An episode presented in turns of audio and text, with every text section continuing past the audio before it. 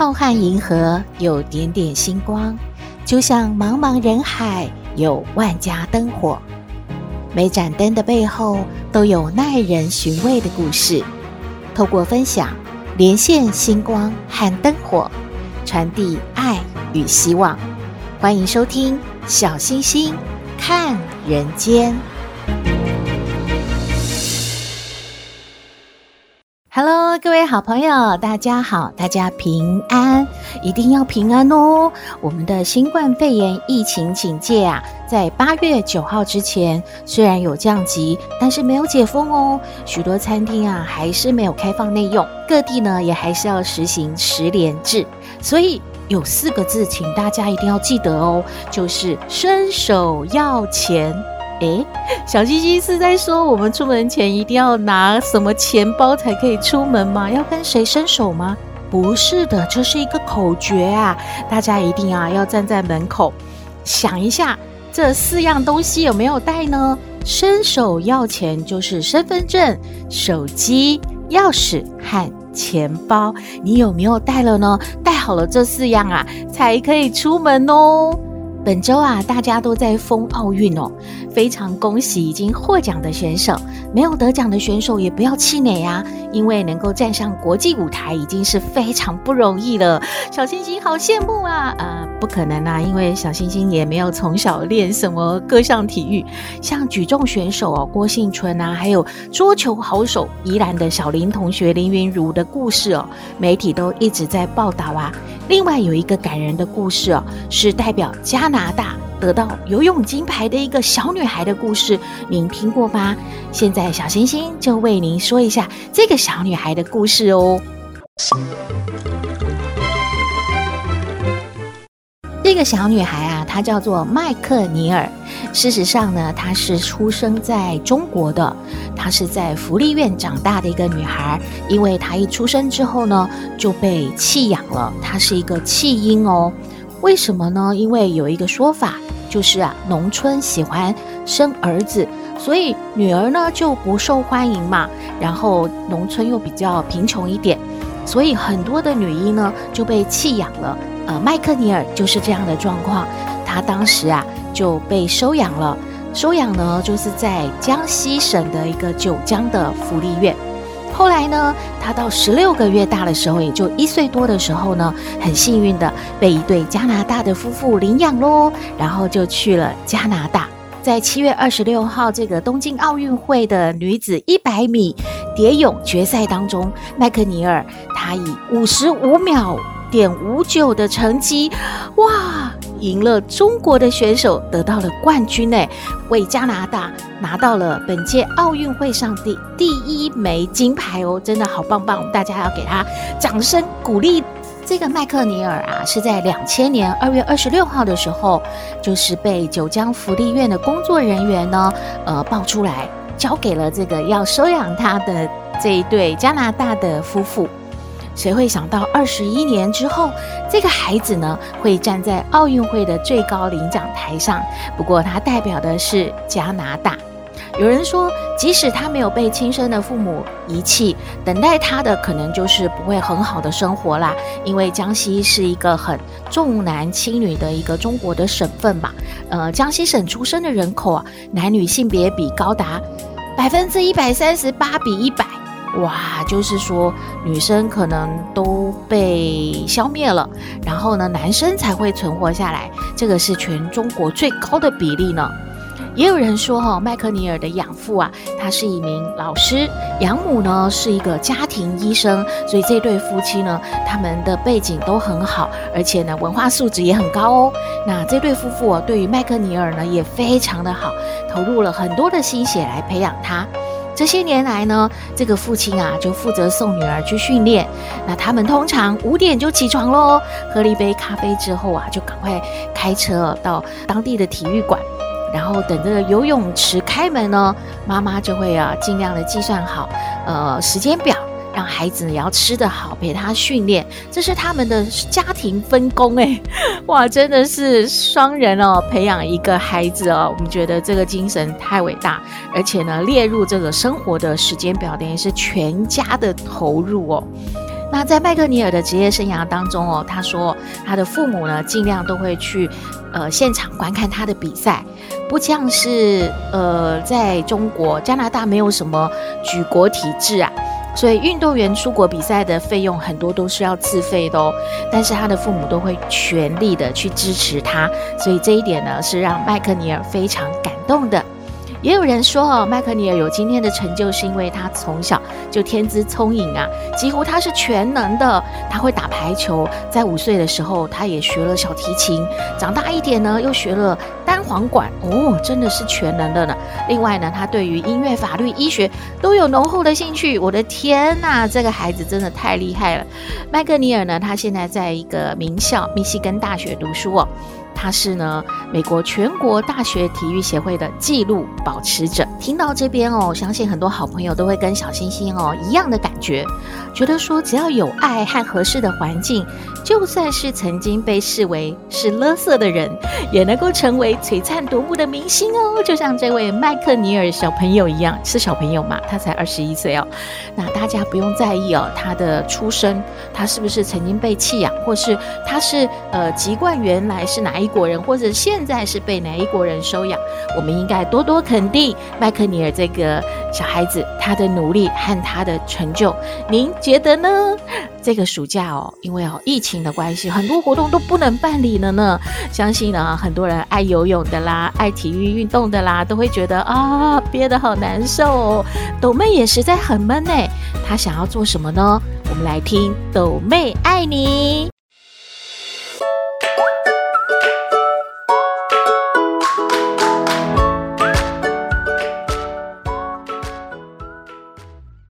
我是斗妹，有人说我很特别，有人说我无厘头，都没关系啦。我妈妈说我天真可爱又善良，还有斗妹爱你哦。哎呦，豆妹啊，你在做啥咪呀你呀？哎呦，不干的不干的哦！哎呦，乱七八糟，你在干什么干什么啊？阿嬷，人家我要好好练习的，要出国比赛，要拿冠军啊！哎呦，你这是在做什么？什么出国比赛？这是什么？阿妈，这那个是那个你的拖把，我在练举重啊！咦啊咦啊！哎呦，你看这个球不够重，你看我要将来练好，我就可以去拿金牌。还有这个，这个是你的电蚊拍啊！哦，我来打羽球，一二一二，哦，好厉害哦！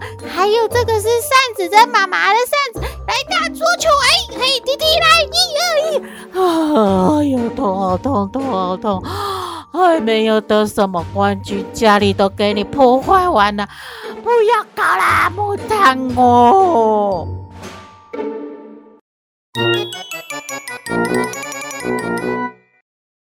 妈妈，我们老师说，七月过完了，八月哦有好多节日呢。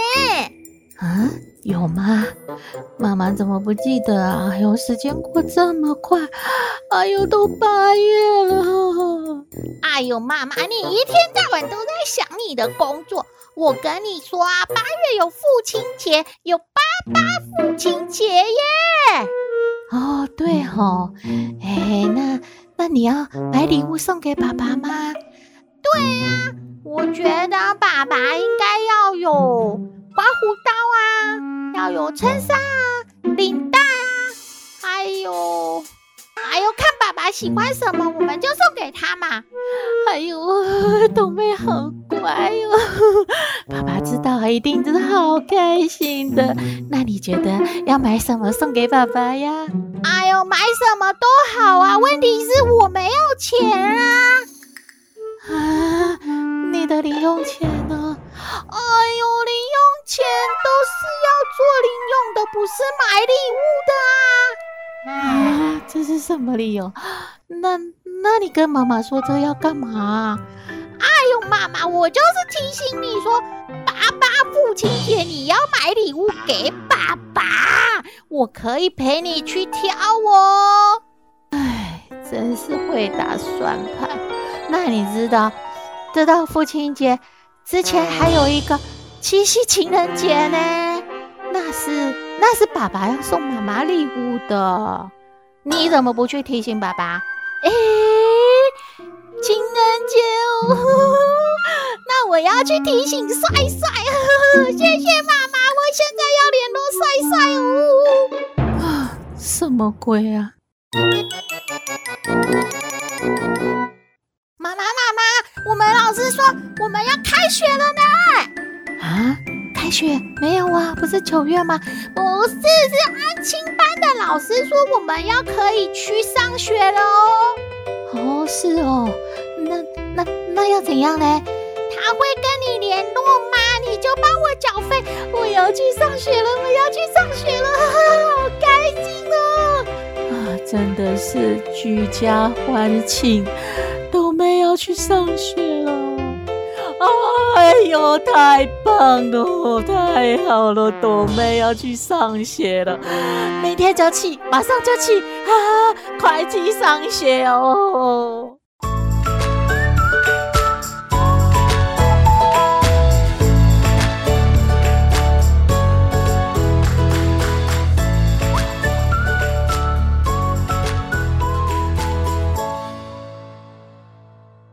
到小星星看人间，今天要为您说一个富翁与乞丐的故事。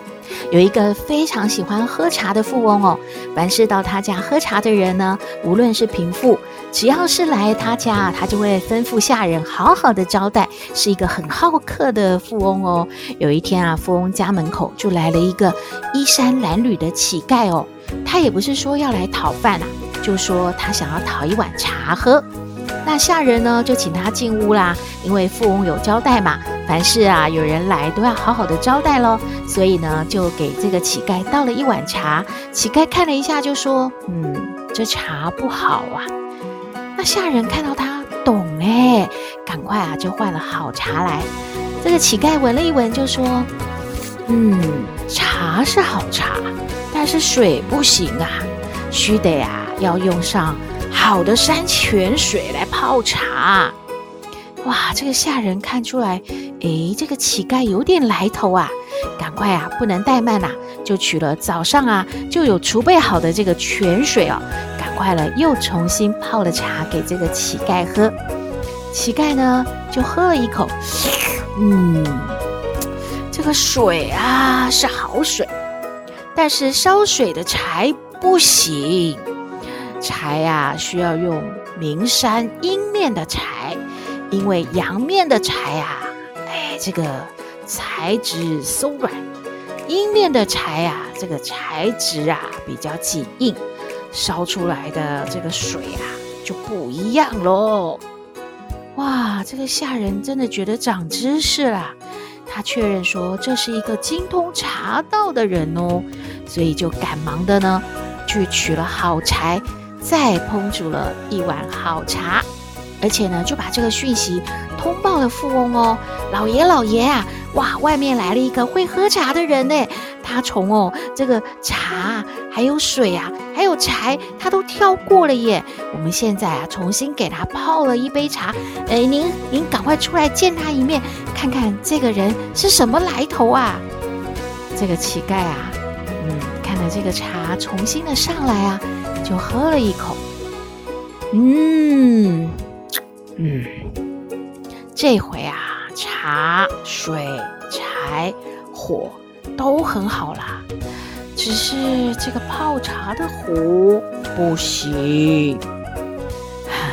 富翁啊，就从里屋走出来了，看到这个情景啊，就赶快说了：“哎呀！” 这已经是我最好的壶了，小兄弟呀！哎，您真是太厉害了，怎么都知道啊？哎，那怎么办呢？我已经是最好的壶给您泡的茶了。哎呀，我我我好像也也没什么更好的壶可以来帮您泡一碗茶喝了。这个乞丐就摇摇头说：“嗯，别急，别急，小心翼翼的。”乞丐就从他的。怀里掏出了一把紫砂壶哦，让这个下人啊重新的去照这个顺序再泡一壶茶来。不过啊，得要用这个紫砂壶来泡哦。哇，这个茶泡出来之后，味道果然是不平凡呐、啊。这个富翁还有乞丐都喝了一碗茶之后，立刻这个富翁就站起来对乞丐作揖呀、啊：“啊，这个茶真的是因为您的壶而不同凡响了。哎，这样子，我愿意啊买您这把紫砂壶，您看是要出多少钱都可以哦。”但是这个乞丐也是非常的喜欢这个紫砂壶，他并不想用来交换啊。乞丐就非常果断地说。不行，这个是个壶啊，一个紫砂壶是我的命，我不能给你呀，不卖不卖。这个乞丐，连忙的就说：“哎，我茶也喝了啊，我走了，我走了。”就起身啊，把这个剩下的茶呢倒掉，然后呢收起壶，他就要走了耶。富翁啊，赶忙的拦住他说：“哎，慢点慢点，呃，这样好了，我我愿出一半的家产。”你。就要您这个壶，您您看怎么样啊？一半的家产呐、我是这个镇上的大富翁，一半的家产，您得考虑考虑吧。这个乞丐呢也不说话，他就看看他，哎，这个富翁哦，真的是，算了，他还是执意要走，他根本不理他。这个富翁就急啦，哎，这样好了，这样好了，我出全部的家产给你买这把壶，你看怎么样啊？啊，小星星看到这边哦，就觉得这个故事哦，结局一定是说这个乞丐应该是来诈骗的吧？之后啊，这个可能是个假的紫砂壶。哈哈，小星星真的是恶念太多了，负面思考太多了，是不是这样呢？请您继续听下去。这个乞丐啊，听了富翁说的话，要用一半的家产，甚至用全部的家产要来换他这个紫砂壶啊，他就笑起来了。他说。啊哈哈哈哈哈！我要是舍得这壶啊，我就不会落到今天这个地步了。说完啊，乞丐转身就要离开耶。这个富翁啊，好着急啊，赶快冲上去啊，还是要拦住乞丐。他就说啦：“他说，哎，这样吧，小兄弟呀。”这壶啊，还是你的，你就啊住住在我们家好不好啊？我吃什么你吃什么，但是啊有个条件，我们每天啊一起用这个茶壶来泡茶、喝茶、聊聊天，你觉得怎么样啊？嗯，这个富翁真的太喜欢这个紫砂壶了，所以在情急之下就想到了这个办法。当然喽，乞丐也正是在为每天的生计而发愁嘛。有这么好的事情，为什么不答应呢？所以啊，乞丐就很快的答应了富翁的要求。就这样，乞丐呢就住在了富翁家里，和富翁同吃同住。两个人每天呢捧着这个茶壶啊，无话不谈，喝茶饮酒啊，好开心哦。就这样。两个人开开心心的相处了十多年的时间呢，哇，真的不可思议呢！两个人成了无话不谈的老知己了。时间慢慢的流失，这个富翁和乞丐也当然会变老啊。然后乞丐的年纪好像比富翁大很多呢，所以他身体也比较差嘛，然后就经常生病。有一天啊，这个富翁就对乞丐说了：“你呀，就放心吧。”你膝下没有子女，没有任何人可以继承你的壶，这又是你最爱的东西，就就这样吧。你如果有一天啊真的走了，我帮你保管这个壶，你看怎么样啊？我绝对会好好的保护它，不让任何人拿走的。这个乞丐就非常感动啊，他就答应了。他说：“好，这个壶交给你，我放心。”不久之后，乞丐真的去世了耶。这个富翁当然也如愿以偿的得到了这一把紫砂壶了。刚开始啊，富翁每天都沉迷在拥有这把紫砂壶的喜悦当中。直到有一天，这个富翁拿着这个紫砂壶左看右看，上下欣赏的时候，突然就觉得现在的自己好像少了点什么哎。嗯，到底是什么呢？他左想右想。他眼前浮现的是往昔和乞丐一起玩壶品茶的这个情景。突然之间啊，这个富翁就把紫砂壶狠狠地往地上一摔，哎呀，这个壶不就碎了吗？嗯，这个是故事的结局吗？原来哦，富翁会觉得说，失去了和自己一起喝茶的知心朋友，那留下这只茶壶还有什么意思呢？只是睹物思情，越来越伤心罢了。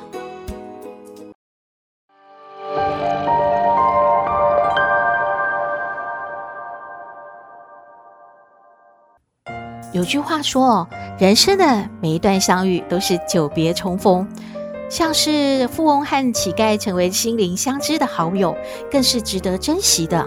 哦，原来这个故事是要跟我们说这样的意思啊！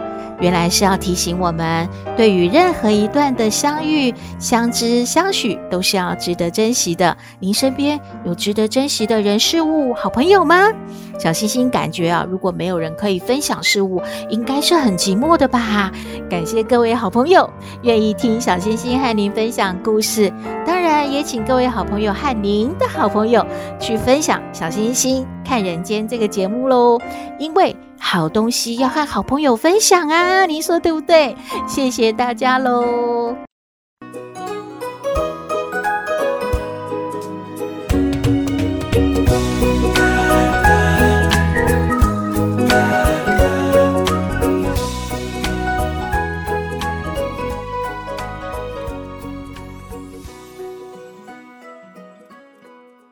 节目接近尾声了。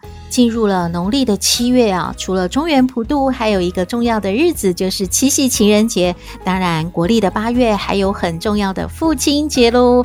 每个人都会想啊，要把自己最好的一面表现给对方。有些人认为啊，在感情上的付出；有些人觉得花钱是最能够表达心意的。那根据呢，有一个科技的紫微网哦来分析，因为小星星对星座真的很不熟啊，发现有三大星座出手大方。为情人花钱是毫不手软的，嗯，其实出手大方不一定是为情人花钱哦，为任何人花钱，为父亲买礼物啊，呃，为了家人买东西啊，应该都是很大方的。是哪三大星座呢？您听听看，您是不是在其中啊？第一名是狮子座，哦，因为狮子座呢是本来就很大方、讲义气的，无论男女啊，都觉得说为人啊花钱买一点东西实在是不算什么的呢。第二名是射手座，耶，这是小星星的星座，诶诶，不过评价好像不怎么样，意思是说呢，射手座本来就对于金钱观念有点不足啊。上一分钟还糊里糊涂的花了钱，下一分钟又疑惑自己把钱花到哪里去了，这样好像没有赞美到射手座哈。嗯，第三名是天蝎座，天蝎座呢，嗯，在小星星的印象中，他好像不是愿意花钱的呢。哇，星座专家说，天蝎座专注在一件事情的时候，就是全心投入，其他事情都不重要。哦，谈恋爱也是这样喽，买礼物也是这样喽，所以呢，他是这个愿意花钱、出手大方的第三名喽。以上小星星也不知道准不准，就提供您做参考喽。最近啊，气象报告说午后都会有大雨，而且是暴雨哦。不少的上班族哦，出门一趟啊，可能就被淋得乱七八糟才能回到办公室。所以除了伸手要钱之外，可能你还要带一把雨伞喽。今天节目呢就到这边，提醒您要随时注意自己的安全。欢迎您订阅、下载、分享小星星看人间节目，祝福您日日是好日，天天都开心。一定要平安哦！我们下次再会喽。